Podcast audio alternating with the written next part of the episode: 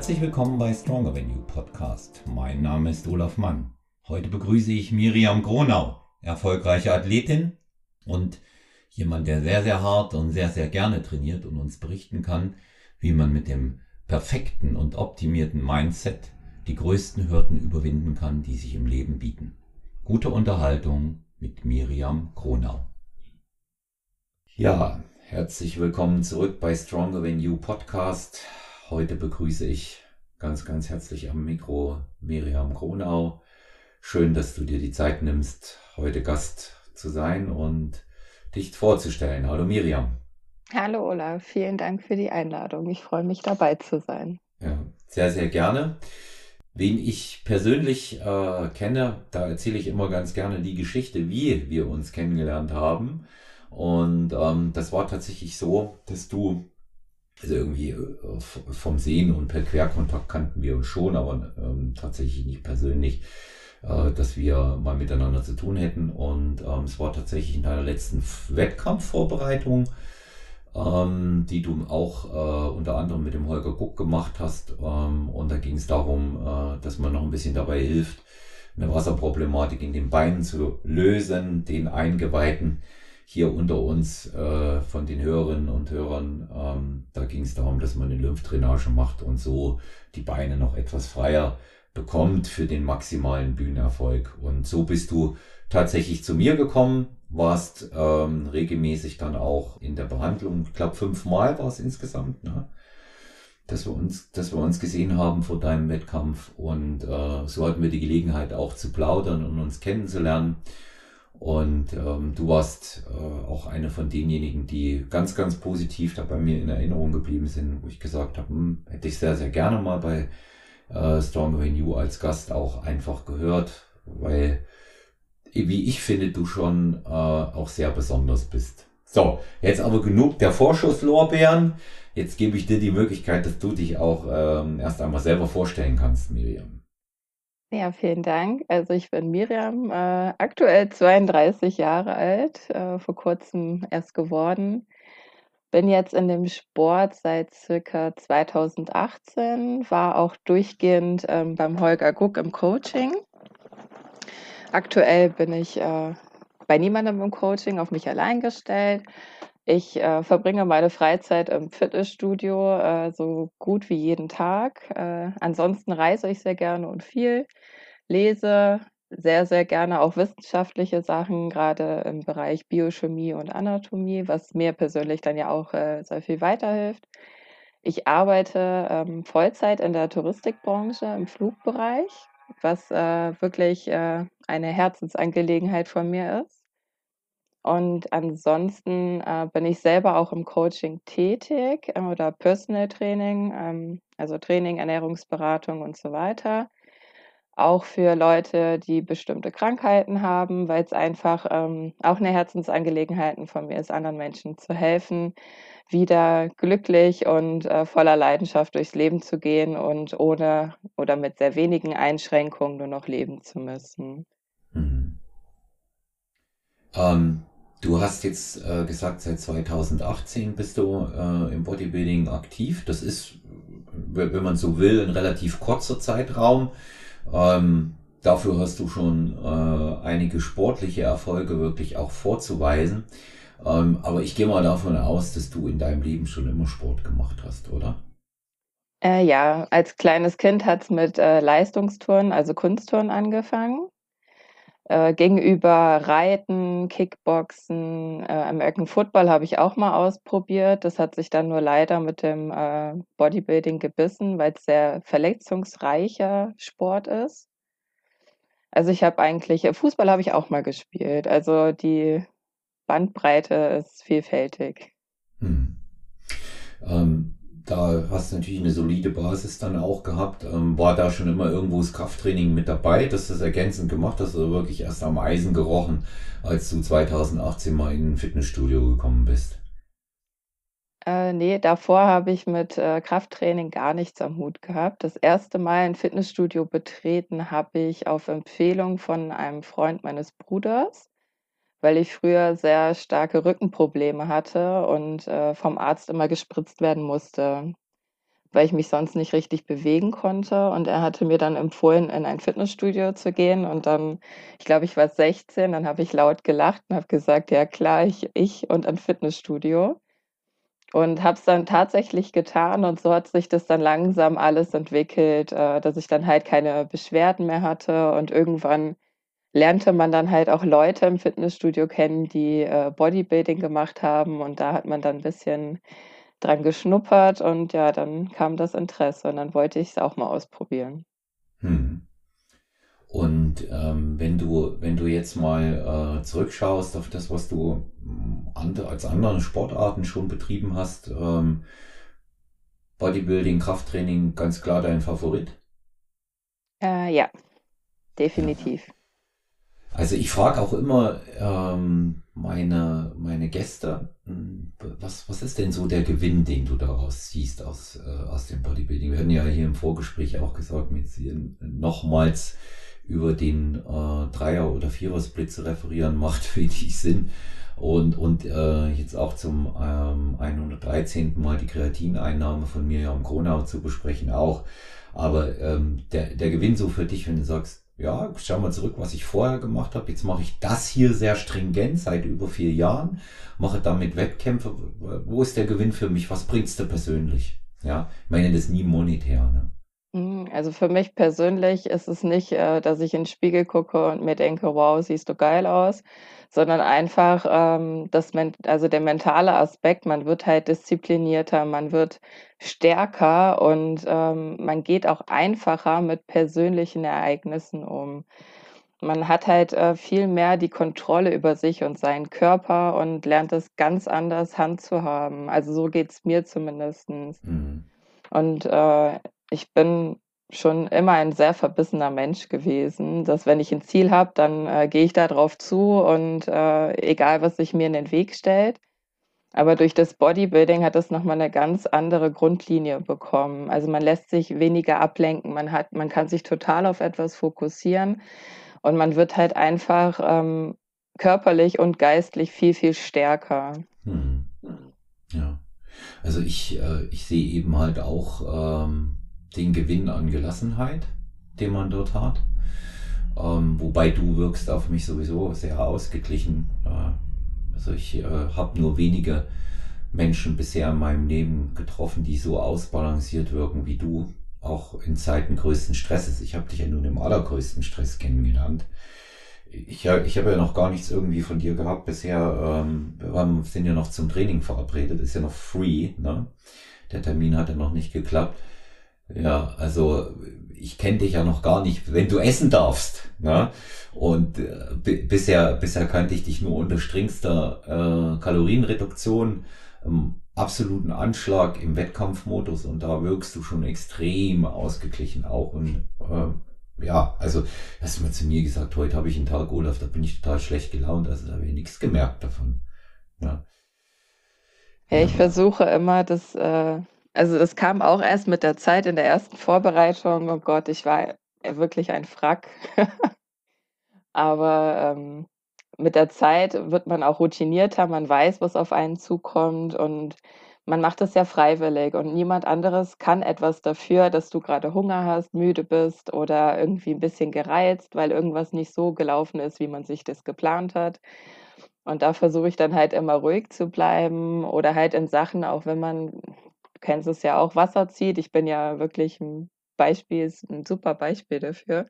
Mhm. Dann äh, rede ich mir immer selber ein, ich versuche da nicht zu denken, sondern einfach nur noch zu handeln nach dem, was halt mein Coach mir sagt. Und da äh, versuche ich dann halt immer den Kopf auszuschalten, zu sagen, es ist jetzt gerade so, aber das gehört dazu, das geht auch wieder weg, das Wetter ist wärmer oder was weiß der Teufel, was man sich da selber noch so einredet. Aber das, ich versuche einfach halt äh, nach außen hin nicht so alles durchzulassen, was halt vielleicht innerlich in einem vorgeht. Hm.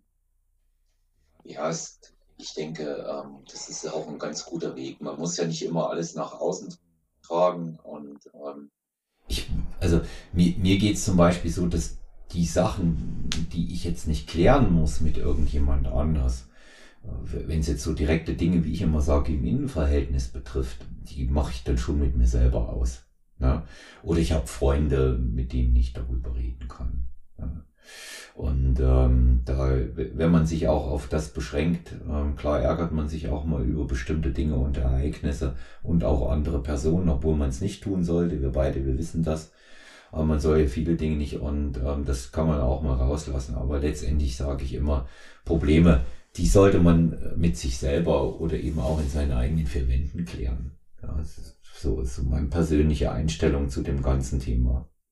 Ja, bin ich voll deiner Meinung. Ich habe immer alle meine, ich nenne es mal Aggressionen, die sich dann so angesammelt haben, über Dinge, die mir halt missfallen sind, immer im Training rausgelassen. Hm. Das ist auch der richtige Weg. Das ist auch der richtige Weg. Ja. Ja. Ähm, Miri, ich, ich stelle dir mal eine Frage als nicht besonders, du hast es ja gerade auch gesagt und ich kann das nach ähm, außen mal bestätigen. Also die, äh, die Miriam ist, so wie sie hier ist, auch live, ja, im Leben. Und so wie sie auf Instagram ist auch. Ich betone das immer deshalb, weil wir ähm, ja oft einen Mangel an Authentizität und Glaubwürdigkeit auch mit Social Media beklagen. Und ähm, das sieht hier ja bei dir äh, nun ganz anders aus. Du bist auch wirklich ähm, ein uneitler Mensch, ja. Also du sagst jetzt nicht, ähm, oh Gott, sehe ich geil aus, obwohl es stimmt, gerade in Wettkampfform, ja. Und Danke. Äh, ja, ja, ich kann das nur so sagen. Also du bist da schon ähm, als Athletin äh, einer meiner Favorites, ganz klar, wie auch zum Holger gesagt. Also mir, ich mag den Look, den du hast, mag ich sehr. Mag ich sehr, aber da passt auch alles zusammen. Aber das ist jetzt so mein persönlicher Eindruck. Ja, das ist, das ist immer so dieses Ding, was ich auch meinen Athletinnen und Athleten sage, wie aus einem Guss. Ja, so, ja. Und bei, und bei aller Selbstkritik, denke ich, kannst du da auch sehr stolz auf dich sein. Hey, das bin ähm, ich auch. Ja, und, und jetzt aber mal, mal äh, so die, diese, diese extreme Eitelkeit, ein bisschen Eitelkeit darf ja jeder Mensch haben, ne? aber diese extreme Eitelkeit, die liegt dir fern, kann ich also wie gesagt nur bestätigen. Aber was bedeutet es dir, jetzt erst einmal trotzdem auf der Bühne zu stehen? Denn das machst du ja. Also es muss ja eine gewisse Bedeutung für dich haben. Also für mich ist der Moment auf der Bühne halt ganz allein mein Moment, in dem ich auskosten und genießen kann, was ich die letzten 20 Wochen äh, freigelegt, mir erarbeitet habe. Natürlich gehört auch die Offseason dazu, weil da entstehen ja erst Muskeln und die, die also sage ich mal, das, was unter dem Fett versteckt ist. Und für mich ist es halt immer ein ganz besonderer Moment. Man kann sich das, oder ich stelle mir das immer so vor, als hält man sich einen Spiegel vor und sieht, was man in den letzten ein und zwei Jahren geschafft hat, wofür man so hart gearbeitet hat und es lohnt sich einfach dann äh, dran zu bleiben und ich sage immer you versus you, also die Platzierung ist eher zweitrangig und die anderen Athleten sind mir total egal. Also ich mag die alle, wir verstehen uns super, aber wenn ich auf die Bühne gehe, dann ähm, bin ich mein eigener Fokus und ich habe Spaß da oben beim Posen und äh, beim Postdown halt einfach mal alles zu zeigen, was man hat und äh, worauf man stolz ist, was man sich halt die letzten Jahre so herangezüchtet hat. Hm. Ähm, ich denke auch einfach, dass dieser, dass dieser Spaßfaktor eine ganz besondere Rolle spielt bei alledem. Ja. Und ähm, ich ähm, sehe eben auch, was das Ganze angeht, natürlich den, ähm, den Aspekt, äh, dass ich mich da auch in einer Art und Weise ein Stückchen selbst verwirklichen kann, äh, das auf anderen Ebenen, was auf anderen Ebenen nicht geht. Ja. Und ähm, das, äh, ich sag mal, es ist eben nun mal nicht äh, woanders die Möglichkeit, dass ich sage, ich gehe mal auf die Bühne und, und zeig mal das, was ich kann und was ich habe. Ne? Aber wir stellen uns eben dort auch in dem Moment immer einem Schönheitskontest. Ne? Das ist, das ist das ist ein, das ist ein ganz wichtiger Punkt. Ne? Das ist ein ganz wichtiger Punkt. Und das müssen wir, das müssen wir eben einfach auch vordergründig sehen. Und ähm, da, äh, da unterliegt das einfach auch anderen Gesetzen, als wir sie sonst haben. Na? Na. Ja, das stimmt. Deswegen habe ich ja gesagt, die Platzierung ist äh, eher zweitrangig, weil man weiß nie, was gerade so die Jury sehen möchte oder wie es halt äh, gefordert wird. Das ändert sich ja auch äh, von Meisterschaft zur Meisterschaft äh, ziemlich flexibel. mal mehr Härte, mal mehr Muskelmasse. Mhm. Du kennst es ja auch, deswegen äh, finde ich das halt immer für einen persönlich wichtig, dass man halt in den Spiegel äh, schauen kann, lächelt und sagt, ja, ich habe mich selber geschlagen und kann einfach stolz auf sich sein. Mhm. Ja, ja. ja. Also die, dieser, dieser Sieg eben über sich selber zuallererst einmal, der ist ja, der ist ja ein ganz, ganz wichtiger Aspekt. Ne? Dass man eben auch sagen kann, gut, ich habe mich nochmal verbessert, ich habe äh, diese Hürde auch genommen, diesen, diesen Stress dort in dem Moment auch äh, überwunden und äh, auch immer wieder die Situation des Zweifelns, ne? Miri, bei wem kommen die nicht? Ne? Ja, we, wem, wem kommen die nicht? Ne? Also da kannst du, da kannst du auch innerhalb einer Woche kannst du mal passieren, so äh, wie mir zuletzt in der Schlusswoche vor der WM, da lag ich so zwischen, ähm, ja, ich äh, starte jetzt oder nicht. Oder ich fahre äh, ich fahre nicht hin, nee, äh, doch, ich fahre hin, aber ich starte nicht, ich fahre nur wegen den Athleten hin. Solche, solche, solche Sachen. Weil ich meine, das Leben daneben, wir verlangen schon sehr viel auch von unserem Umfeld in so einer Situation. Ne? Aber das Leben daneben geht ja auch weiter. Ja, die Arbeit geht weiter und ähm, das Sozialleben, klar, das ist etwas eingeschränkt, aber ich bin an so einem Punkt, an dem ich jetzt letztendlich auch sage, ähm, so für mich muss immer ein bisschen aufpassen, ja, ob man dem Umfeld nicht zu viel Verständnis für das alles abverlangt. Ja. Und ähm, das ist dann, das ist dann eben auch so ein weiterer Punkt, äh, bei dem ich sage, ähm, ja, äh, auch noch wichtig, immer so nach der Balance äh, nach innen zu suchen. Ne? Das ist sehr, sehr, das ist sehr, sehr wichtig hier in dem Aspekt. Ja. Nee, das stimmt. Da muss man schon aufpassen. Es ist manchmal ein sehr schmaler Grad ähm, was man halt seinem Umfeld abverlangt. Ich, äh, für mich persönlich, sage ich jetzt mal, habe das Glück, ich wohne alleine. Meine Familie ist ziemlich weit weg und äh, ich kann halt sehr gut kontrollieren, äh, mit wem ich dann etwas unternehme oder ob ich das überhaupt möchte, ob ich die Kraft dazu überhaupt aufbringen kann, weil ich meine, jeder, der so eine Wettkampfdiät gemacht hat, weiß, dass er am Ende halt einfach nur noch äh, arbeitet, trainiert, kocht, schläft und für viel anderes mit Freunden mal irgendwo hinfahren oder weiß was ich, irgendwas unternehmen.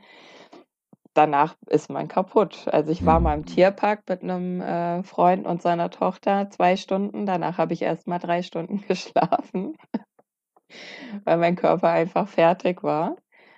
Und ähm, ja, worauf ich hinaus warte, also ich kann das sehr gut äh, selber kontrollieren, ähm, ob ich jetzt alleine bin zum Ende hin sehr viel, ja. Aber das ist dann auch so gewollt, weil ich möchte auch nicht irgendwie ständig irgendwo sitzen und sagen, ja, ich muss schon wieder auf Toilette oder ja, hier, stopp, wir müssen Pause machen, ich muss jetzt was essen. Und ähm, ich persönlich will dann anderen Leuten, die das halt nicht äh, verstehen können oder möchten, weil viele meiner Freunde machen eben kein Kraftsport oder Bodybuilding und die verstehen es halt einfach nicht, egal wie oft man das erklärt oder versucht zu erklären. Und dann ist es, denke ich mal, auch ein bisschen Selbstschutz, dass äh, ich einfach sage, okay, ich bleibe dann eher ein bisschen zurückgezogen oder unternehme vielleicht nur noch was mit anderen Athleten, wo man halt so unter sich ist und äh, einfach das Verständnis eine Grundvoraussetzung ist, weil jeder weiß, wie es dem anderen geht. Und ja, so finde ich das eigentlich ganz praktisch. Mhm. Also ich äh, denke auch, wenn man äh, zuallererst mal da auf sich acht gibt und guckt, was äh, ist für mich überhaupt möglich und was kann ich mir noch zumuten, dann ist eigentlich auch immer relativ klar, was ich anderen zumuten kann. Ne? Und ähm, ich brauche, das ist ja das, was wir vorhin auch hatten. Wir haben es also äh, uns selbst ausgesucht und dann brauche ich ja nicht rumzujammern. Ja, das ist ja, ich habe schon so ein bisschen das Gefühl gehabt, wobei es aktuell, äh, habe ich äh, auch den Eindruck, in dem letzten Jahr etwas nachgelassen hat, dass es immer so ein bisschen Mode war, möglichst rumzujammern, wie hart die Diät und wie hart eine Wettkampfvorbereitung ist.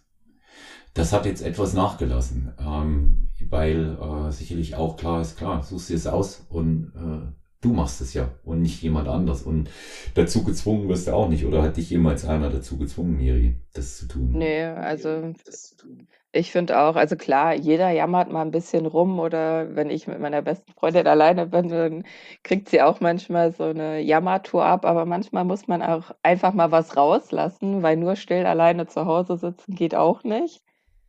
Aber so generell, ja, die Diät ist anstrengend, ja. Man sitzt manchmal auch da und, äh, heult grundlos oder man ist fertig, man kann nicht mehr schlafen. Und, äh, das Kraftlevel, äh, ich sage mal, ich hatte am Ende 1.200 Kalorien, habe trotzdem meine Leistung gebracht und, äh, mehr war da nicht drin. Da war Mhm. der Tag vorbei und da war ich auch Gott froh, dass ich nicht mit jemandem reden musste oder irgendjemanden noch gesehen habe. Mhm. Ja. Deswegen, ähm, ich glaube, jeder weiß, dass es halt hart und anstrengend ist und nach außen hin muss ich das jetzt nicht kommunizieren, weil entweder man merkt's oder man macht was falsch. Mhm. Jetzt mal zum, weil du sagst auch im, im Training deine Leistung gebracht, zum, ich meine eher den kontemplativen Charakter des Trainings für dich. Das hat ja, so wie ich dich kennengelernt habe, hat ja das Training an sich für dich auch eine äh, besondere Bedeutung. Bei dir kann man wirklich auch sagen, dich näher äh, wirklich dann auch kennenlernt, ähm, dass da ist der Weg das Ziel. Ne? Aber Training an sich hat schon eine sehr besondere Bedeutung, nicht wahr? Ja, das Training ist so für mich mein, äh, ich sage immer, mein Therapieplatz. Wenn ich das Studio betrete, mache ich die Musik an, ziehe mein Training durch, egal wie der Tag war. Ich gehe raus und ich bin einfach befreit von allem, glücklich und, äh, da ich halt viel sitze in meinem Job, ist es halt auch so das Gegenaspekt, wo ich dann halt einfach mich bewegen und auslassen kann. Aber das Training an sich, es es macht mich halt einfach glücklich und ich liebe immer Herausforderungen. Und ich habe letztes Jahr im November mein Training umgestellt. Äh, da hat der André Walter mir die Trainingspläne geschrieben und, ähm, das war so 'n oder ist so 'n Mix aus Bodybuilding und Powerlifting und viele Aspekte kannte ich noch nicht und, ähm, das war echt interessant und es macht mir auch immer super Spaß, auch an meine Grenzen zu gehen und, äh, mich dann halt bei den ganzen verschiedenen Intensitätstechniken oder beim Gewicht auch, äh, 'n bisschen selber zu fordern nach dem Motto so: „Was ist eigentlich möglich? Wo ist die Schmerzgrenze von deinem Körper oder wo sagt der Kopf nein, aber der Körper sagt ja?“ Und das macht mir immer sehr viel Spaß. Ja. Ja, also das muss man lieben. Ne? Also auch dieses, dieses Aushalten können muss man lieben. Ne? Das ist, das ist natürlich ein ganz, ganz wichtiger Aspekt und ähm, die gibt ja diese Betrachtung auch ähm, aus rein wissenschaftlichen ähm, Aspekten, welche, welche äh, Gene und welche Faktoren den Leuten fehlen, die so etwas können. Ne? Ich habe mal einen ganz interessanten Artikel zum Beispiel ähm, über Extremsportler gelesen, denen das Angstgen fehlt. So sagt man. Ja, also das ist Angstgen im herkömmlichen Sinne gibt es ja nicht. Aber da fehlt äh, irgendwo eine Struktur äh, im Gehirn, dass die keine Angst spüren. Also äh, Extremkletterer, ähm, Leute, die äh, so Parasailing machen. Also so die ganzen wirklich verrückten Extremsportler. Damit meine ich jetzt nicht unbedingt den Triathleten, das ist auch ein Extremsportler, aber diese Dinge, wo du besonderen Risiken unterliegst. Ne? Und ähm, man hat bei solchen trainingswissenschaftlichen und, und sportwissenschaftlichen Betrachtungen, wir fallen natürlich auch in den Bereich äh, der Psychologie und Neurologie mit hinein, eben auch festgestellt, dass Leute, ähm, die ähm, sehr, sehr hart trainieren, andere Schmerztoleranzen haben und entwickeln. Ja. Und ähm, das ist sicherlich auch nicht jedem gegeben und es ist auch ein, ein interessanter Zustand, den man da erreicht. Aber ja, gut, also irgend, irgendwas äh, müssen wir ja in dem Moment auch anders haben und können, ne, wenn man es genau betrachtet. Ich habe immer nur den Spitznamen entweder Soldatin oder, äh, Masochistin bekommen, weil ich immer nur gesagt habe: „So, sag mir, was ich tun muss und wie oder was oder wie schwer es sein muss und ich mache es.“ Weil ich verstehe auch nicht, wenn dann, äh, im Training die sagen: „Ja, das ist dann zu anstrengend. Können wir da nicht was ändern?“ So, ja, wenn's nicht anstrengend ist, wie willst du dann halt irgendwas erreichen? Hm. Vielleicht denke ich da auch 'n bisschen anders wie andere, aber mir macht's Wir, einfach Spaß, egal ob ich dabei jetzt Schmerzen empfinde oder 2 Tage nicht laufen kann, das nehme ich alles in Kauf. also ich, ich persönlich finde es ähm, ehrlich gesagt äh, genauso wie du, dass wenn es es nicht wehtut, wird es nichts bringen. Das betrifft sämtliche Bereiche des täglichen Lebens. Ja. Und insofern sehe ich hier äh, an dieser ganzen Geschichte eigentlich nur eine Sache und äh, im, im Vordergrund und das ist, äh, ich kann's oder versuch's zu erreichen und hinzukriegen. Das ist für mich immer der, der Antrieb. Ja, ich versuche mein Bestes, das hinzukriegen. Das, was ich mir vornehme. Und immer, wenn man sein Bestes gegeben hat, dann wird man das nicht bereuen. Ja, das auf, das, ja, das auf keinen Fall. Ne? So schaut es, so schaut es eben dann auch am Ende im Ergebnis aus. Ne? Ähm, Miri, sportlicher Aspekt, Bühnenauftritte, ähm, ich finde, wir sollten einfach mal über deine Erfolge reden. Ja, und du bist so bescheiden und äh, da, dabei, äh, dabei musst du das gar nicht sein. Ähm, ja, lass uns doch mal aufzählen, was du bisher erreicht hast. Also 2019 stand ich das erste Mal auf der Bühne. Unter besonderen Bedingungen, sage ich mal, weil ich von meiner Bachelorarbeit in die Wettkampfdiät gestartet bin und äh, das einfach sehr turbulent und stressig war. Da habe ich bei der GNBF als erstes gestartet und bin, glaube ich, siebte geworden, also knapp am Finale vorbeigerauscht. Welche Klasse war das damals? War aber trotzdem sehr stolz, aber auch sehr traurig, weil es mich richtig geärgert hat, weil es, glaube ich, nur ein oder zwei Punkte waren die mhm. mich das Finale gekostet haben. Aber damals hatte ich auch sehr wenig Muskulatur, muss man dazu sagen. Das war die Figur, oder? Ja, ich bin immer in der Figur- oder Athletikklasse mhm. gestartet. Mhm. Ja. Dann bin ich danach bei der WFF und NABA gestartet, habe den vierten und fünften Platz bekommen war auch super stolz, aber auch wieder super traurig, dass es nicht für mehr gereicht hat. Aber man muss fairerweise dazu sagen, die anderen Mädels, die auf der Bühne standen, das war schon eine ganz andere Hausnummer und es war halt mein allererster, meine allererste Saison. Also mhm. war ich damals richtig happy und habe Feuer gefangen.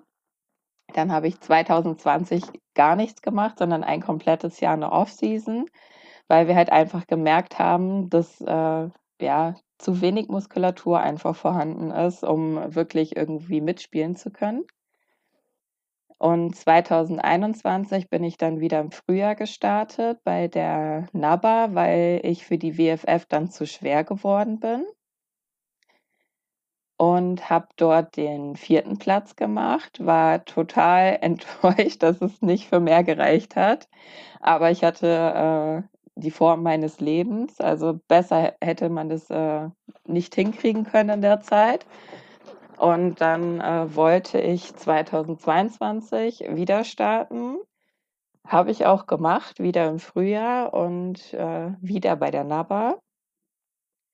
Und bin dort dann äh, Zweite geworden auf der deutschen Meisterschaft ich glaube, wir waren sieben oder acht Mädels. Da war ich schon sehr stolz drauf. Dann ging es weiter für mich zur Europameisterschaft in äh, Erfurt, war das, glaube ich, Bad Langsalza. Bad Langsalza, ja, genau. Und äh, dort bin ich dann äh, gewichtstechnisch und da ich ja sehr klein bin, also ich bin nur 1,60 und habe äh, 67 Kilo auf der Bühne gewogen, muss ich dann im ähm, Superschwergewicht der Frauen starten, wo es kein Gewichtslimit gibt. Und bin da von äh, drei Mädels Zweite geworden. Aber es war eine EM, ne? Es war eine EM, eine Europameisterschaft, European Championship, ne? Ja, genau. Und äh, danach war meine Saison erstmal vorbei. Hm. Ja, gut, es war auch eine lange Saison. Ja, also, es hat sich gezogen. Ja, also Verhältnis, äh, unterm Strich verhältnismäßig lang gewesen. Und ähm, ja, also ich kann da nur sagen, herzlichen Glückwunsch. Ich habe das ja ähm, immer so am, äh, nicht nur am Rande äh, mitverfolgen können, sondern eben auch durch den äh, Kontakt zu Holger. Und ähm, mir, mir, hat das, ähm, mir hat das hier sehr, sehr gut gefallen. Und ähm, einer, äh, du warst äh, für mich beispielsweise bei der EM auch in einer grandiosen Form und das hat, das hat schon, das hat schon sehr, sehr stimmig ausgesehen. Gutes Posing auch. Posing war stark verbessert. Ja. Ja, da habe ich viel Zeit investiert. Ähm, ja. Da war ich bei der Jennifer Zienert in Posing-Kursen. Ja. Und äh, habe auch, äh, ich musste ja eine äh, Kür vorführen, das erste ja. Mal in meinem Leben. Ja. Und ich bin ja. tänzerisch nicht so begabt. Ja. Und äh, ja, da hat mir auch äh, eine Arbeitskollegin, die ist selber Tänzerin und Weltmeisterin und äh, so weiter, äh, geholfen und hat mir, äh, ich habe es immer mitgefilmt und sie hat mich dann korrigiert oder wir haben es halt online über WhatsApp-Video-Chat gemacht. Und ja, jetzt bin ich mal gespannt. Es wurde leider nicht mitgefilmt. Mhm. Also ich habe keine Ahnung, wie es ausgesehen hat. Das ist immer, das ist immer schade, ne, wenn das, wenn das dann am Ende nicht geklappt hat. Aber ich habe mich, äh, ich habe mich äh, überzeugt von Leuten, äh, die äh, vor Ort waren und die auch gesagt haben, dass das Posing sehr, sehr gut war. Der Jürgen Beck, der da Europameister geworden ist, hat auch gesagt, dass du in einer grandiosen Verfassung warst und toll, na. Ja, der Holger hat auch nicht gemeckert, aber ich fand es so Hm. schade, weil ich es endlich mal sehen wollte, wie es dann wirklich aussieht. Aber leider gab es halt vorher ein paar Zeit äh. Sie haben noch gesagt, wir Ja. haben noch eine halbe Stunde. Und auf einmal äh, war ich gerade zwei Minuten dabei, mich aufzupumpen, habe gerade meinen Booster runtergeschluckt, da haben sie meine Nummer gerufen. Und dann bin ich hinter der Bühne noch äh, über so ein Kabel gefallen und es war quasi das Intro meiner Kür. Ja. Ähm, Ja. direkt Hat vor der, also auf, Hat dazugehört. ja. äh, ja, die teilweise hat es die Jury dann auch gesehen. Und dann äh, war natürlich Blackout im Kopf, aber ich habe meine Kür noch hingekriegt. Und dann war es wieder stressig, weil ich wieder runter musste. Aber die Mädel, wir mussten mit zwei Klassen zusammen auf die Bühne. Und dann musste ich meine Schuhe anziehen und direkt wieder auf die Bühne. Und ich hatte halt meinen Atem gar nicht mehr unter Kontrolle durch den Sturz, die Kür und dann direkt wieder hoch. Habe ich es halt ziemlich schwer empfunden, halt den Bauch flach zu halten und äh, ruhig zu atmen, weil ich halt so aufgeregt und aus der Mhm. Puste war. Aber es ist dann doch noch irgendwie, hat es dann noch funktioniert. Ja. Ja, also das sind ja dann eben auch in den Situationen immer die besonderen Erlebnisse. Man guckt ja immer so, wenn man äh, so eine Geschichte wie Leistungssport im Allgemeinen betrachtet und wir können ja jetzt aktuell unsere Sportart im Besonderen auch sehen auf bestimmte Dinge, was ich so investiere. Es gibt verschiedene Sachen, die ich investieren kann, das wissen wir beide. Das eine ähm, ist Geld, das andere ist natürlich Zeit, was äh, den größten Block von allem ausmacht. Und ähm, dann wiederum auch eine gewisse, ich mag das Wort nicht, aber weil wir das ja schon besprochen hatten beim letzten Mal und sich durch häufigere Äußerungen auch in Social Media dann hin und wieder mal aufdrängt, auch Opferbereitschaft. Ich sehe es jetzt nicht als Opfer, was wir da machen. Ich mache es ja freiwillig. Und Opfer klingt immer so, als ob ich das machen muss. Aber das tun wir ja gar nicht. Und äh, das müssen. Ich will dich mal mit ein paar interessanten, so meine ich, auch Mindset-Thesen in dem Bereich konfrontieren und da mal deine Meinung dazu wissen. Ähm, die erste, du bekommst, was du reinsteckst. Richtig oder falsch? Wie würdest du es begründen? Ich sag mal, äh, viele sagen, es ist ein sehr undankbarer Sport. Man muss halt schon sehr diszipliniert sein und auch bereit sein, halt vieles zu geben, damit man von dem Körper oder vom Geist auch gesprochen äh, das zurückbekommt, was man reingesteckt hat. Es ist halt nicht, äh, ich trainiere jetzt zwei Monate auf dem Marathon und danach bleibt diese Fähigkeit erhalten, sondern ich muss halt immer und immer und immer wieder nachlegen, damit ich halt besser werde und halt noch mehr aus meinem Körper rausholen kann. Mhm. Ähm, ich konfrontiere dich mal mit einer Gegenthese und sage, du bekommst nicht immer das, was du reinsteckst, heraus. Aus dem einfachen Grund, weil in unserem Sport das nicht abrechenbar ist. Jetzt kommst du.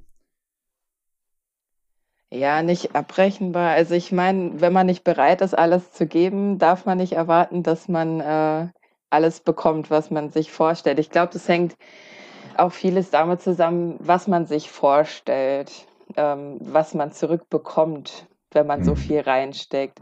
Ich glaube, am Anfang ist dieser Glaube größer, dass ich äh, viel, viel mehr erhalte äh, bei dem, was ich gebe, aber mit der Zeit äh, stumpft man ab, sage ich jetzt mal, und äh, betrachtet es doch etwas nüchterner, weil man sich dann halt auch mal mit sich selber, dem Körper und den ganzen drumherum beschäftigt, wie funktioniere ich überhaupt äh, und dass ich nicht verlangen kann, innerhalb von sechs Monaten äh, 10 Kilo Muskeln aufzubauen oder ja, manchmal läuft es halt äh, auch nicht so, wie man es sich vorstellt. Hm. Okay. Also ich finde diese, diese Anmerkung gut, weil die teile ich. Man, man betrachtet es nüchterner. Man wird abgestumpft, ist eigentlich ein ganz gutes, ähm, ganz gute Terminologie. Hm, wenn du mir erlaubst, würde ich es vielleicht mal so mit meiner Meinung noch ein bisschen ausbauen. Ja. Und ähm, ich sage es einfach so, wenn wir auf das zurückgehen, was wir anfangs hier besprochen haben, ich strebe, hast du ja auch gesagt, nach meiner Bestform, nicht wahr? Ja, also dass ich, dass ich immer ähm, mich verbessere von Mal zu Mal. Dann bekommt man mit Sicherheit das zurück, was ich reinstecke, wenn ich alles dafür tue. Das ist eine Grundvoraussetzung. Aber, und da ist der alles entscheidende Punkt, es ist wie mit einer Trainingsintensität. Das, was du und ich als intensiv empfinden, kann für den einen schon viel zu viel sein und für den anderen viel zu wenig. Und ich denke, dass gerade hier jeder seinen eigenen Weg auch finden muss. Ähm, auch, auch tatsächlich seine Motivation zu hinterfragen. Also es gibt ja eine ganze Bandbreite, die mir in den letzten Jahren begegnet ist, warum ähm, Athletinnen und Athleten sehr gerne auf die Bühne möchten, Miriam. Ähm, da habe ich so, ich möchte mal schöne Fotos von mir. Wir werten das jetzt mal nicht, okay? Ja, wir werten es jetzt mal nicht. Ich möchte, ich möchte schöne Fotos von mir. Hm, dabei sein ist alles. Ich möchte einfach mal sehen, ob ich das schaffe. Ähm, für mich ist das eigentlich gar kein Problem, das zu machen. Ich muss es nur wollen. Ähm, das sind, das sind so die, das sind so die Motivationen, die ich höre. Auf der anderen Seite höre ich dann, ich gehe da hoch, um zu gewinnen. Ich will mich ständig verbessern.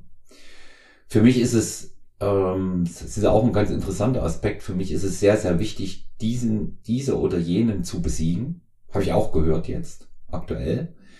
Ähm, Finde ich jetzt auch gar nicht verwerflich, jetzt zu sagen, solange wie man äh, eine Mitbewerberin oder einen Mitbewerber respektiert, dann die in, in einem fairen Wettstreit zu besiegen, finde ich jetzt nicht problematisch, ehrlich gesagt. Ne? Das gehört dazu. Das ist im Boxen so, im Radsport, im Fußball, ja, auch bei allen anderen Mannschaftssportarten. Da geht es letztendlich um Sieg oder Niederlage. Und ähm, andere sagen, ich möchte da noch was klären wegen meiner äh, schlechten Platzierung, die ich hatte vermeintlich und ähm, ja oder dann auch was bei uns natürlich nicht gerade selten vorkommt ich wurde schlecht beurteilt beim letzten Mal und glaube dass es besser war ja. Also du siehst die die die Band die Bandbreite die Bandbreite ist äh, ganz extrem.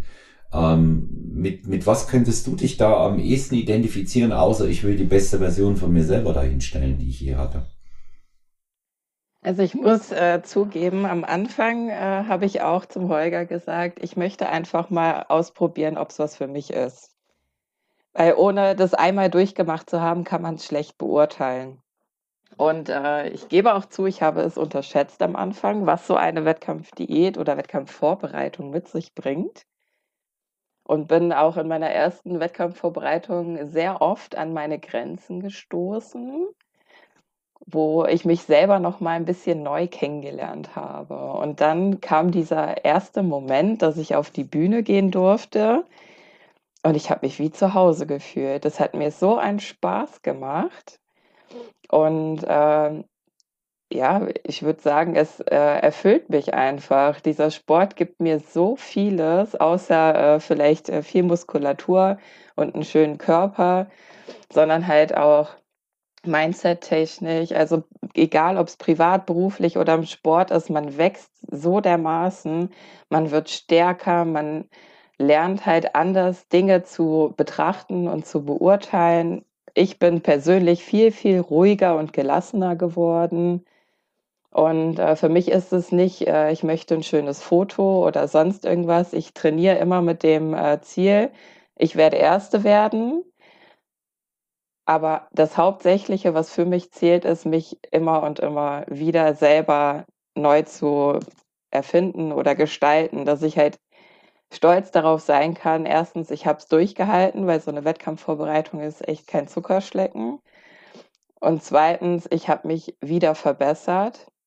und habe wieder Neues dazugelernt. Natürlich, äh, wenn man dann weiß, wer daran teilnimmt und man vielleicht noch eine Rechnung offen hat, sage ich mal, also ist nicht böse gemeint jetzt, so wie du eben gesagt hast, dann äh, reizt es einen natürlich auch nochmal, aber alleine dieses gemeinsame Gefühl auf der Bühne und äh, im Postdown dann halt auch mit den anderen Athleten zusammen zu posen und einfach Spaß dabei zu haben. Das hatte ich dieses Jahr mit der Tiffany auf der Deutschen von der NABA. Wir haben uns vorher nie gesehen, auch backstage nur ganz kurz. Und äh, obwohl wir uns nicht kannten, haben wir auf der Bühne, sage ich mal, zusammen die Sau rausgelassen. Hm. Ist doch toll, ja. Hm. Also das ist, das ist ja auch toll. Also ich muss sagen, dass ich das in der Form auch zwei, dreimal selber erlebt habe mit dem äh, Spaß haben oben auf der Bühne. Zuletzt bei der WM mit einem äh, guten äh, Bekannten von uns beiden auch, den du aus dem Team vom Holger kennst, bei mir Jens Berthold. Ja den ich, ja, und ähm, den ich seit äh, Jahren ja äh, auch kenne, mit dem ich auch oft auf der Bühne gestanden bin, der mich im Übrigen immer besiegt hat, auch zur WM. Und ähm, da bin ich äh, gar nicht traurig, weil er einfach äh, deutlich besser war und es ist mir einfach eine Ehre, äh, wenn ich da, oh, ich ist mir keine Ehre, gegen jemanden zu verlieren, das ist Quatsch, keiner verliert gerne, ja. Aber ähm, es ist mir einfach eine Ehre, mit so einem tollen Athleten da oben zu stehen und wenn, wenn der gewinnt. Es war ein Riesenspaß. Ähm, obwohl wir direkte Konkurrenten auch wieder waren und, und das wussten und wir auch beide wussten, dass wir ganz gut in Form waren, war es so extrem freundschaftlich zwischen uns und auch super hilfsbereit. Ich habe die Geschichte schon erzählt. Ich weiß nicht, ob du die Folge gehört hast, in der mich ähm, der Holger gehostet hat zur WM selber. Da haben wir das Ganze mal umgedreht. Ich war mal Holgers Gast hier bei Stronger Venue. Und da habe ich das mit dem Arginin erzählt, was ich eingepackt hatte hat es in eine Tüte und hat es in den Schuh gesteckt und habe es nicht mehr gefunden. Und habe hab dann zum Jens gesagt, ähm, äh, Jens, Mensch, äh, hast du Arginin bei der Hand? Ich finde meins nicht mehr. Ja? Und da kam er auch extra zu mir hochgelaufen, brachte mir die Dose und sagte, nimm dir, nimm dir bitte raus, was du brauchst. Und weißt du, das macht nicht jeder. Das, das, weiß, das weiß man auch. Und ähm, der Jens hatte keinen dabei für Fotos und Film. Und da habe ich dann geschaut, dass wir so viel wie möglich Material sammeln, wo er auch mit dabei ist. Naja, macht das ja immer so als äh, Lonesome Rider, wo ich, wofür ich ihn bewundere, auch wie er da einreitet. Der fährt dahin an einem Tag, übernachtet kurz am nächsten zurück, ähm, hat dann im Kofferraum die Trophäen und da, da sage ich jetzt, ey, wie, wie packt der das auch stressmäßig und alles, aber der packt das, ja. Und das ist für mich so, das ist auch, ist auch irgendwie so ein Vorbildathlet ja, mit Vorbildwirkung, auch, ähm, auch auf Jüngere, auch wie man mit Menschen umgeht. Und das ist allerdings auch etwas, was ich betonen muss. Ähm, ich glaube, die Erfahrung hast du auch gemacht, was mir in der, äh, unserer kleinen Welt, Bodybuilding-Welt und Szene häufig begegnet, die Leute eigentlich sehr äh, kollegial miteinander umgehen. Also so großes äh, Rumgezicke und Konkurrenzdenken gibt's da eigentlich weniger. Ich, ja, ich finde es auch sehr schön. Ähm, ich sage immer so, bis man den Fuß auf die Bühne gesetzt hat, äh, ist alles kollegial und freundlich. Und dann habe ich gesagt, und äh, also auf der Bühne wird dann halt quasi abgerechnet, da ist man dann Konkurrent. Da nehme ich dann auch äh, keine Rücksicht auf irgendjemand anderen, weil er vielleicht gerade ein Stück falsch steht oder korrigiere jemanden. Da bin ich total auf mich selber fokussiert und dann interessiert mich alles andere nicht mehr. Meine Ohren hören nur, äh, ob Holger irgendwas ruft. Äh, andere Stimmen nehme ich dann auch äh, lustigerweise nicht so wirklich wahr. Und man ist dann halt so fokussiert, aber backstage, warum sollte man sich da nicht unterstützen und helfen? Also ich habe das auch nie bei der WFF und NABA anderes kennengelernt. Also hinter der Bühne, Backstage waren wir immer eine Familie. Jeder hat dem anderen geholfen. So habe ich übrigens auch äh, neue Freunde gefunden. Äh, ich, die hatte zum Beispiel ihr, keinen Booster dabei, keinen Shaker, gar nichts. Sie hat ihren Koffer nicht mehr gefunden. Dann habe ich halt gesagt, bedien dich. Dann hat sie mich auch total fassungslos angeguckt und so, ja, wie echt jetzt? Und ich so, ja, hier ist mein Koffer, da ist alles drin, nimm, was du brauchst. Und äh, so ist dann auch eine Freundschaft entstanden. Also ich finde das immer ganz schön. Und mir selber hat jemand mal Farbe geliehen, weil ich einfach zu wenig hatte. Das war, glaube ich, so in der ersten Wettkampfsaison, wo man das noch nicht so richtig einschätzen kann. Und äh, dann haben sie halt äh, mir auch die Farbe und alles drum und dran geliehen. Das fand ich auch ganz nett. Mhm.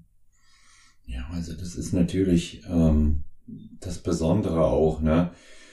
Dass man, das hängt auch damit zusammen, äh, wie man grundsätzlich miteinander umgeht, ja, wie im, im wahren Leben auch, sage ich immer. Und so dann dort eben, ebenfalls, ja. Und äh, du, du, da bekommst du wirklich zurück, was du reinsteckst. Es ist genauso. Sei freundlich, sei höflich auch im, im Umgang mit den anderen, ja. Ja, ja, Wett Wettkampf ist äh, eben was sehr Spezielles. Wir hatten ja schon besprochen, wie sich das halt auch auf äh, den Alltag äh, auswirkt. Ähm, sehen wir mal äh, grundsätzlich vom Finish einer Diät ab, wo gegebenenfalls die Zündschnur in Form von Geduld oder, oder auch äh, eben was Müdigkeit grundsätzlich angeht, ein bisschen kürzer sein kann man vielleicht nicht mehr so in Balance ist, aber ähm, was, was bringt denn sowas an Erkenntnissen auch menschlich über andere und über sich selbst einem das fürs Leben? Also mir äh, hat das von Mal zu Mal gezeigt, dass man, äh, wozu der Körper und der Geist in der Lage ist, überhaupt, was er leisten kann. Was man so, ohne es kennenzulernen, glaube ich, niemals realisieren würde, dass der Körper dazu fähig ist. Weil ich meine, wir sind ja unter besonderen Bedingungen. Ich sage mal, der Anfang der Diät ist noch relativ einfach, weil ein paar Kalorien werden gekürzt, ein bisschen Cardio musst du machen und dann steigert sich das ja immer und es wird immer anstrengender. Aber trotzdem, also ich kann jetzt nur mich als Beispiel nehmen, weil über andere kann ich nicht urteilen. Ähm, trotzdem gehst du acht Stunden arbeiten, machst dein Cardio, machst deine Nebenjobs, ähm, bist noch für Freunde und Familie da. Und ähm, bei mir fand ich es immer erstaunlich, wie leistungsfähig mein Gehirn dann noch ist. Also jetzt mal die letzten acht Wochen ausgeblendet. Aber so bis dahin äh, war ich echt erstaunt, wenn man diesen Willen in sich trägt, das zu schaffen und das Ziel vor Augen hat, wo, wie wie man da halt durchläuft und was der Körper mitmachen kann. Mhm.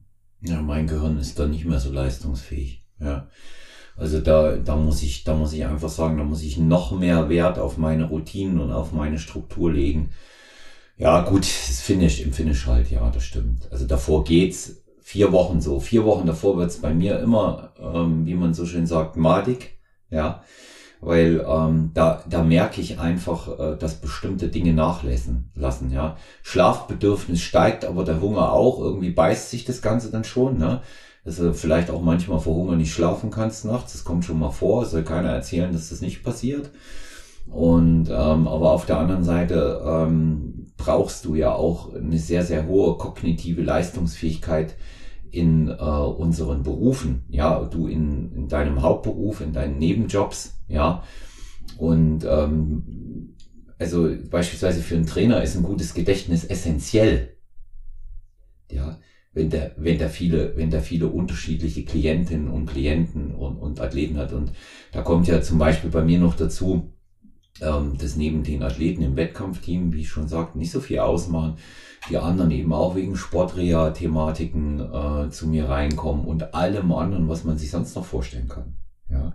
Und da, da muss ich einfach äh, das abrufbar haben. Ja, klar kann ich es nachlesen, aber ähm, das, das sollte eben schon auch in, in der Basis immer bei mir ähm, in meinem Gedächtnis da sein. Ne? Ja, definitiv. Ja. ja, du hast äh, natürlich auch, sag ich mal, äh, dein Hobby zumindest mal teilweise ähm, auch zum Beruf gemacht. Du coachst selber. Du hast mir äh, vorhin noch erzählt, dass die äh, Bandbreite äh, in Altersbereichen von 24 bis 74 oder so geht, ne? Und ähm, das, das ist natürlich, ähm, das ist natürlich äh, ganz, ganz interessant.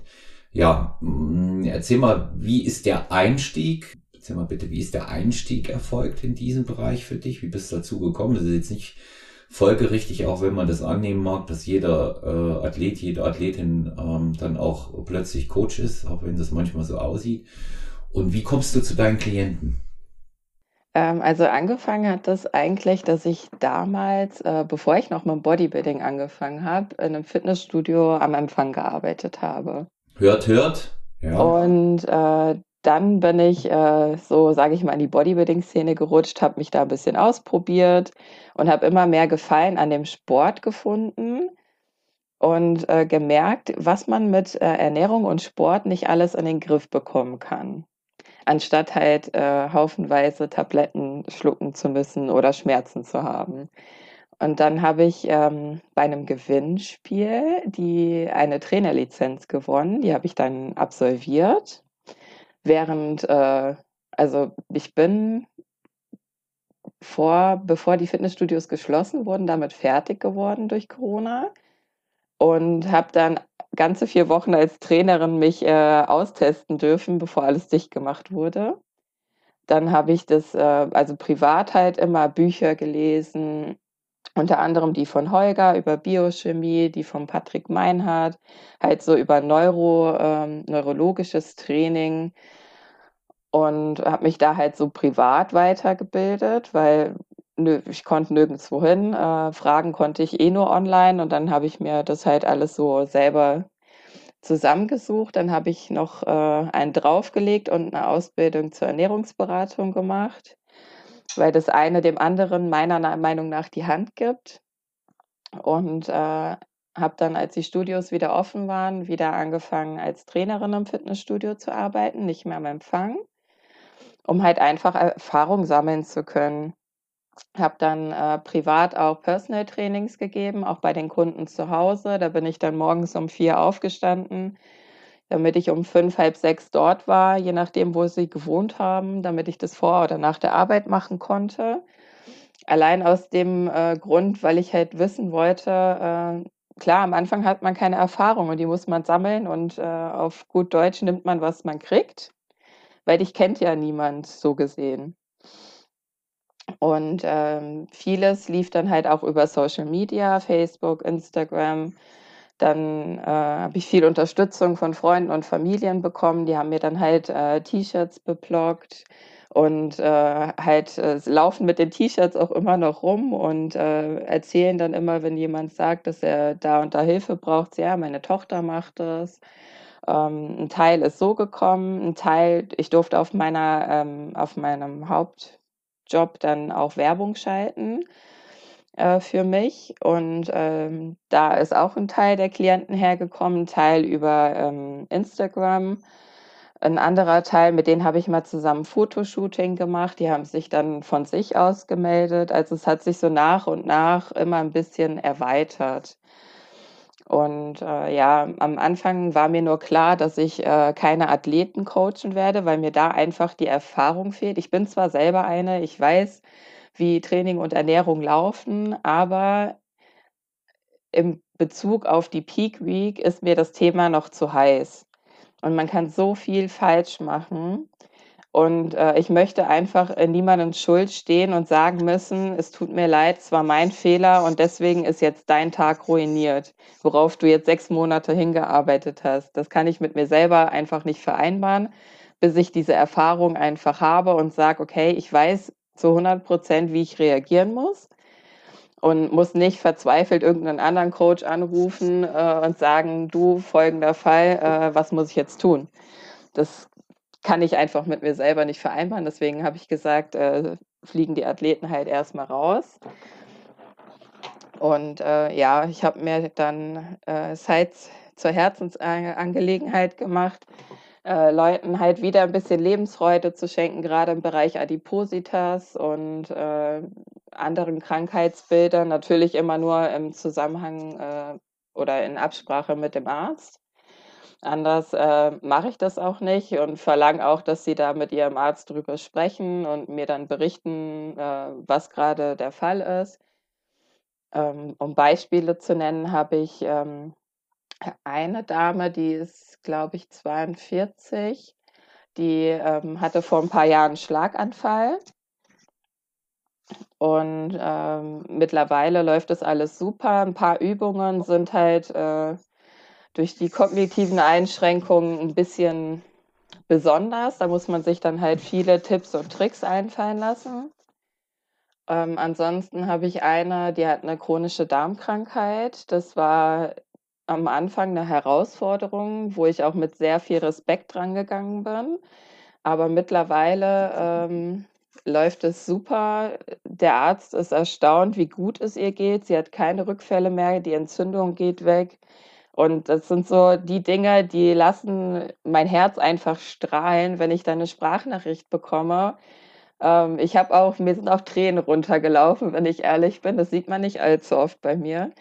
Aber wo dann äh, eine Kundin mir eine Sprachnachricht geschickt hat und gesagt hat, äh, du Miri, danke, hat selber angefangen zu weinen, gesagt, ich komme gerade vom Arzt, ich darf mein Medikament wechseln und äh, ich, die Entzündung ist fast weg und mir geht so gut wie noch nie.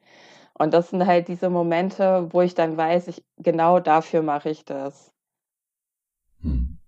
Also man, da, da bekommt man viel zurück, wenn es immer darum geht, ne, um was steckst du rein, was, was gibst du, was nimmst du, was kann da herauskommen. Das ist auch meine Erfahrung über, über die ganzen Jahre. Ähm, da muss ich sagen, da gibt es einen signifikanten Unterschied, wenn man äh, Klientinnen und Klienten aus dem Bereich betreut, wie du es gesagt hast.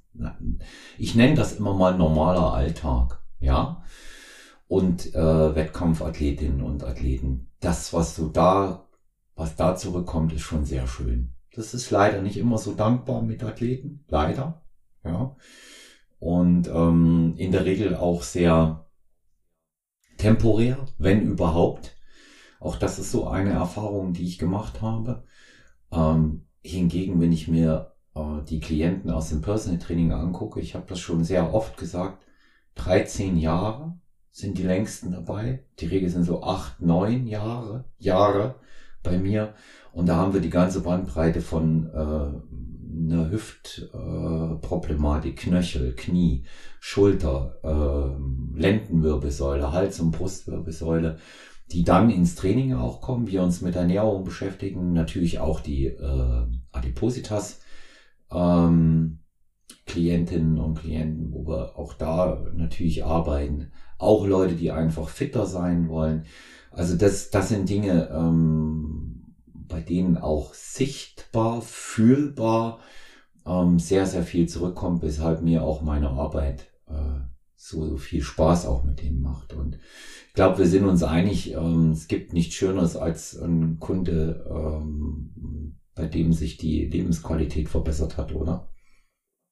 Definitiv. Also ich wusste am Anfang, dass ich einfach nur Menschen helfen möchte, das zu finden, was ich äh, bereits gefunden habe und denen halt auch die Unterstützung und äh, vieles läuft ja, kannst du glaube ich auch bestätigen, mental ab, ähm, dass man da halt manchmal auch so ein kleiner Seelsorger sein muss und sagen muss, nein, du schaffst das, guck mal, wie weit du schon gekommen bist. Ähm, so Momente hat jeder, ich auch, aber manche brauchen da halt ein bisschen mehr Streicheleinheiten, sage ich mal.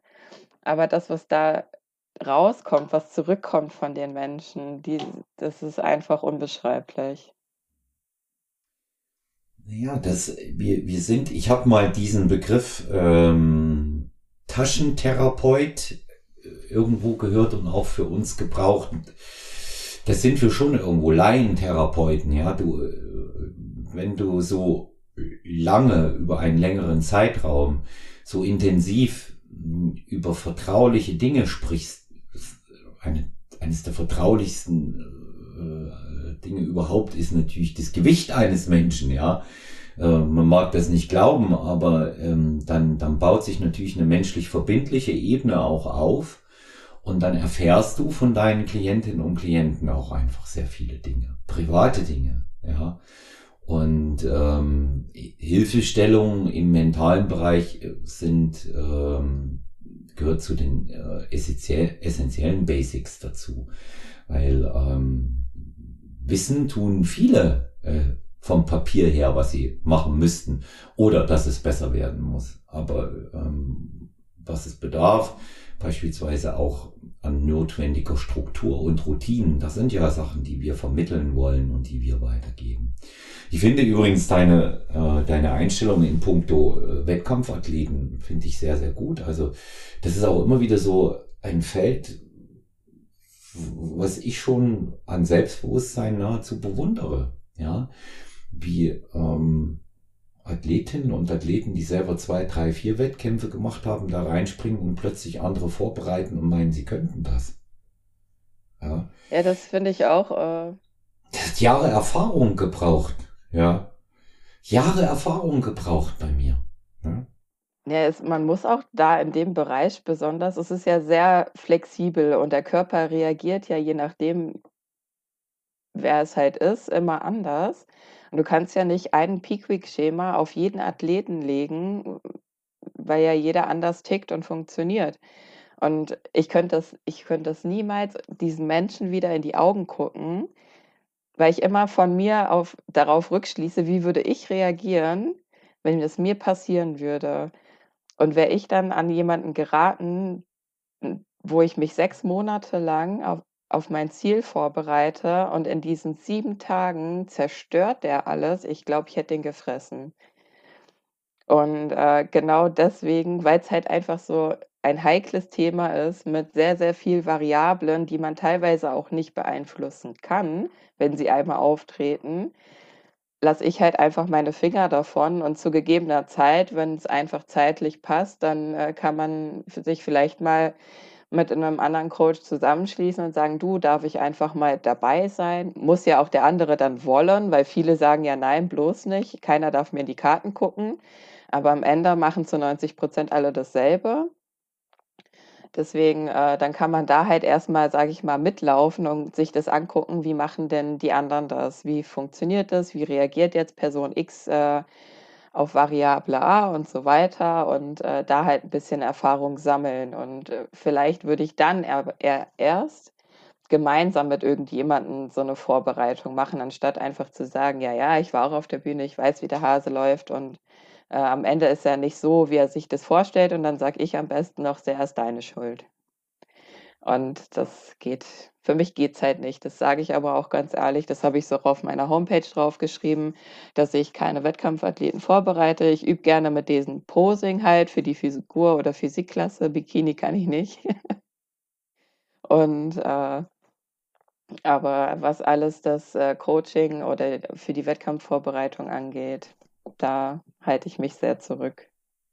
Ja, ich habe in dem, in dem Zusammenhang ja auch schon die lustigsten Sachen erlebt und ähm, ich kann nur sagen, wie es bei mir war. Ich bin mitgelaufen mit jemandem, ich habe mich ausgetauscht mit Kollegen. Ich hatte das Glück, dass ich zwei sehr erfahrene Wettkampfvorbereiter kenne und kannte und äh, die haben tatsächlich ähm, mich mit reinschauen lassen und von denen habe ich gelernt und ähm, ich möchte mal noch einen Schritt weitergehen, Miri. Ich gebe dir in Bezug auf die Schlusswoche durchaus recht. Glaube aber, ähm, dass die grundlegende Problematik eher schon in Aufbau beginnt.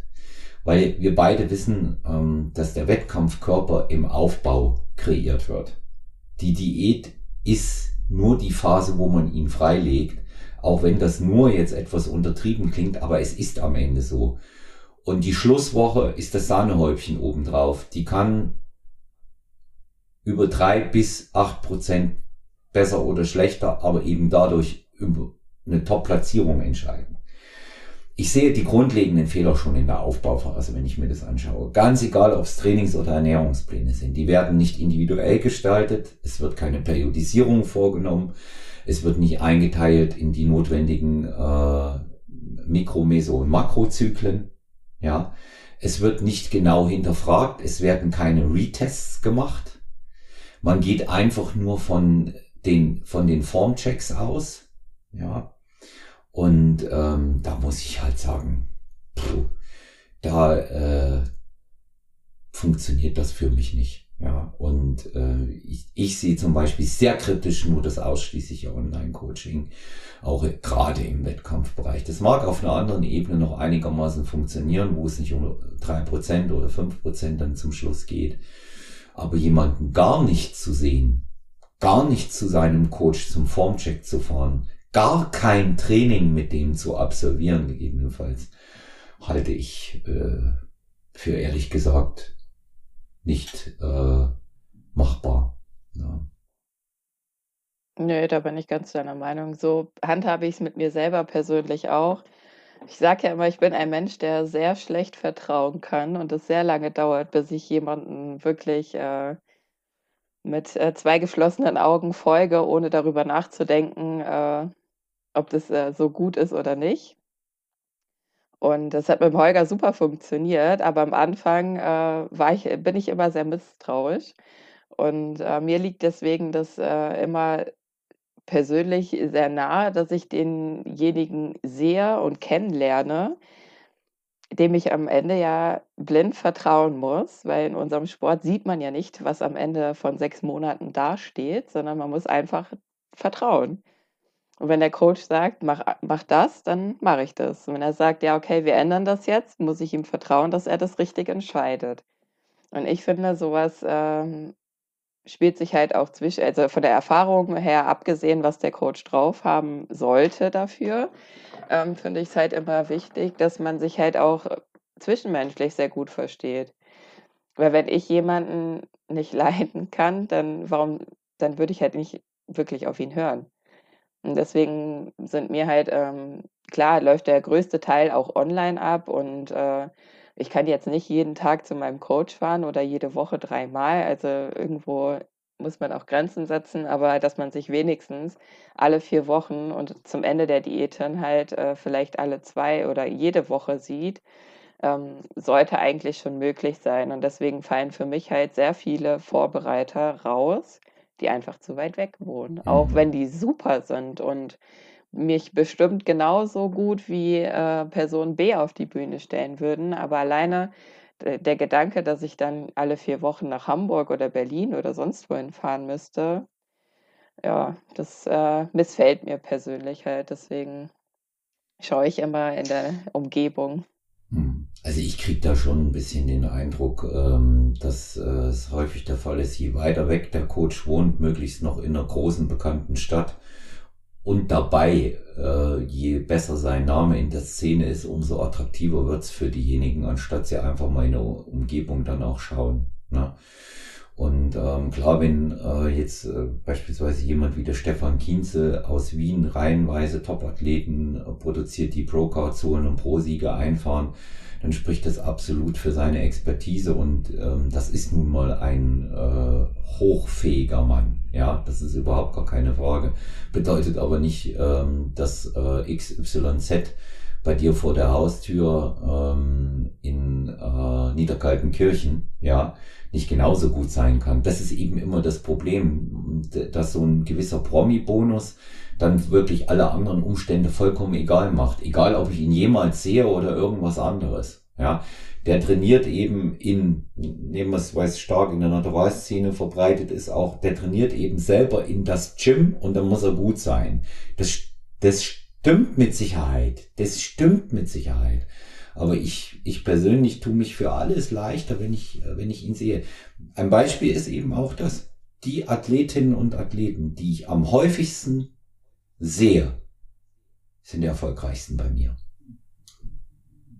Mehr gibt's da gar nicht zu sagen, unterm Strich meiner Meinung nach. Ja, ich glaube, oft äh, wollen die Leute dann auch einfach nur, also die jetzt nicht wirklich äh, Wettkampfambitionen haben oder also es einfach nur aus Spaß machen, sage ich mal, mhm. dass sie einfach sagen können, ja, ich bin beim Kienzel im Team. Und dass die anderen dann vielleicht so sagen, wow, krass, guck mal, der ist beim Kienzel im Team, der muss ja was Besonderes sein. Der ist also bestimmt auch ein guter Coach. Ne? Runterspielen ne? oder so, ja. aber ne, dass man halt einfach sagt, dieser Status halt, dieses Jahr, ich bin jetzt bei XY und dass alle anderen einen dann bewundern oder irgendwas, wo ich einfach immer nur schmunzeln muss. Ich sag, mir ist es egal, wie der Coach heißt, was er, klar, der hat jetzt durch den Urs und alle total den Hype erfahren und bestimmt auch ganz viel Zulauf bekommen. Aber für mich wäre das nie so ein Entscheidungskriterium zu sagen, ja, ähm, okay, der Urs war jetzt beim Olympia, der Name ist jetzt in aller Munde, damit ich jetzt sagen kann, dass ich auch bei ihm bin, sage ich jetzt, also melde ich mich da zum Coaching an. Also, also viele machen es, ich weiß es auch, aber naja.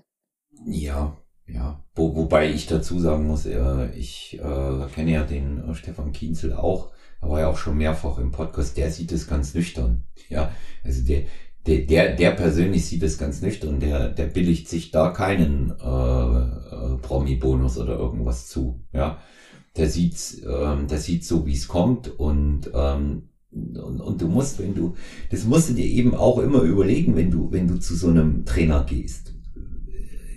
Je größer dieses alleinige Wettkampfumfeld von dem ist, je mehr Athleten der Trainer hat, umso geringer wird deine individuelle Betreuung ausfallen. Und die braucht es. Ja, die braucht es vor allen Dingen für Spezialfälle und äh, einem äh, Trainer mit, ich sage jetzt mal, gefühlten 100 Athleten über das ganze Jahr und Athletinnen, dem bleibt doch gar nichts anderes übrig, als diese Dinge zu kategorisieren. Ja, dem bleibt doch gar nichts anderes übrig, als bewährte Schemata auf immer äh, dieselbe Art und Weise anzuwenden. Da hat er die Bikini-Pläne und dieses oder jenes, meine ich jetzt nicht in Bezug nur auf den Stefan, sondern speziell wenn jemand viele hat, der nimmt das, was sich bewährt hat, für alle. Obwohl es vielleicht nicht unbedingt gut ist.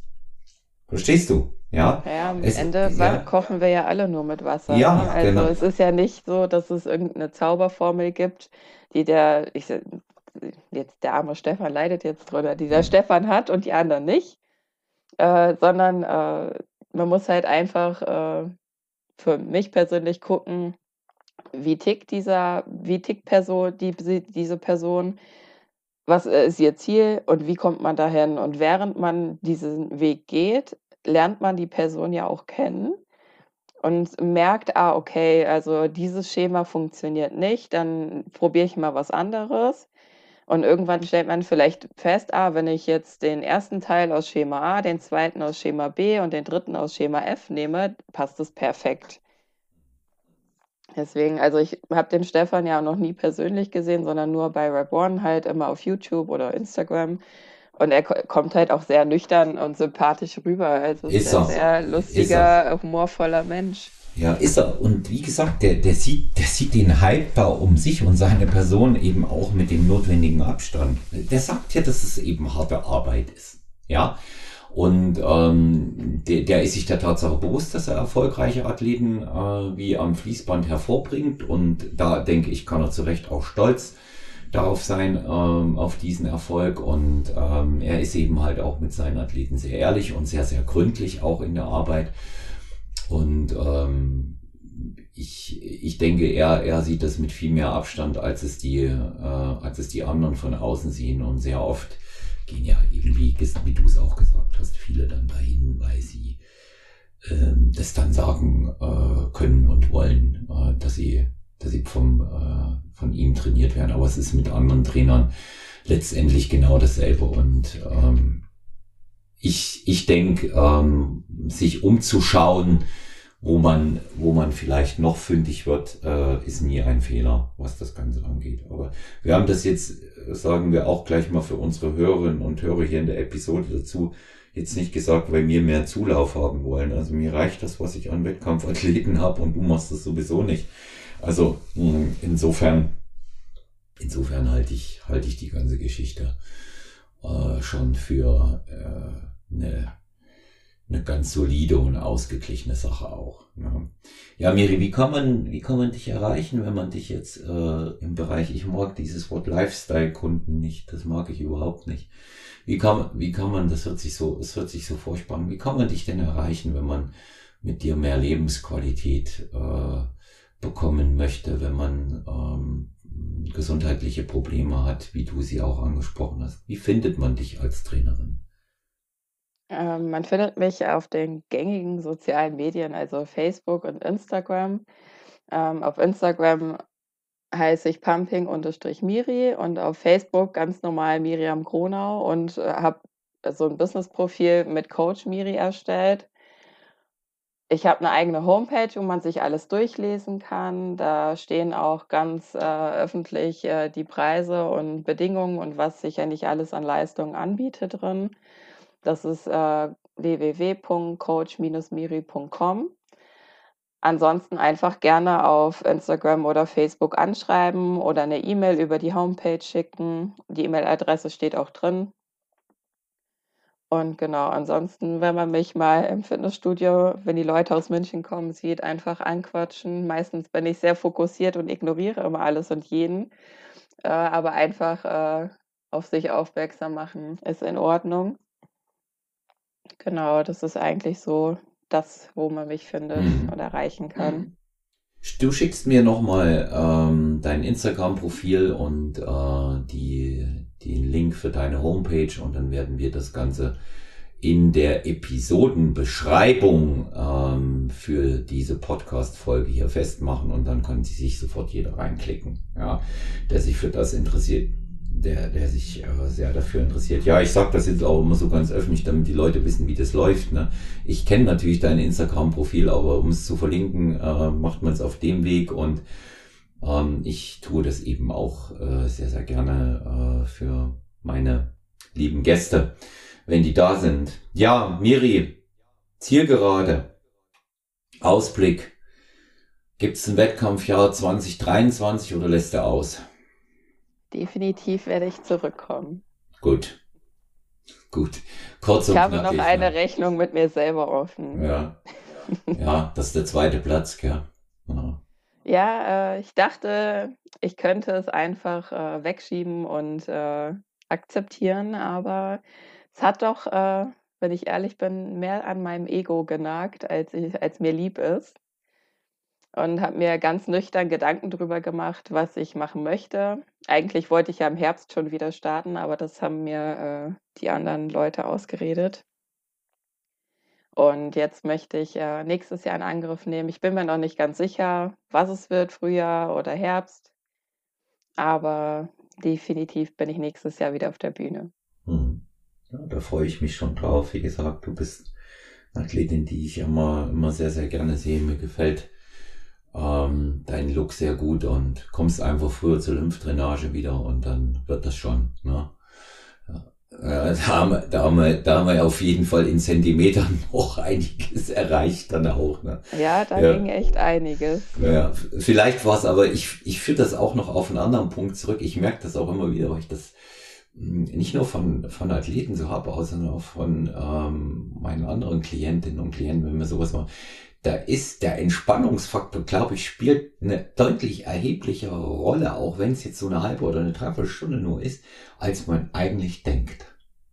Ja, der, der damit einhergeht. Ja, weil man wirklich auch mal äh, kurz locker lässt. Ne?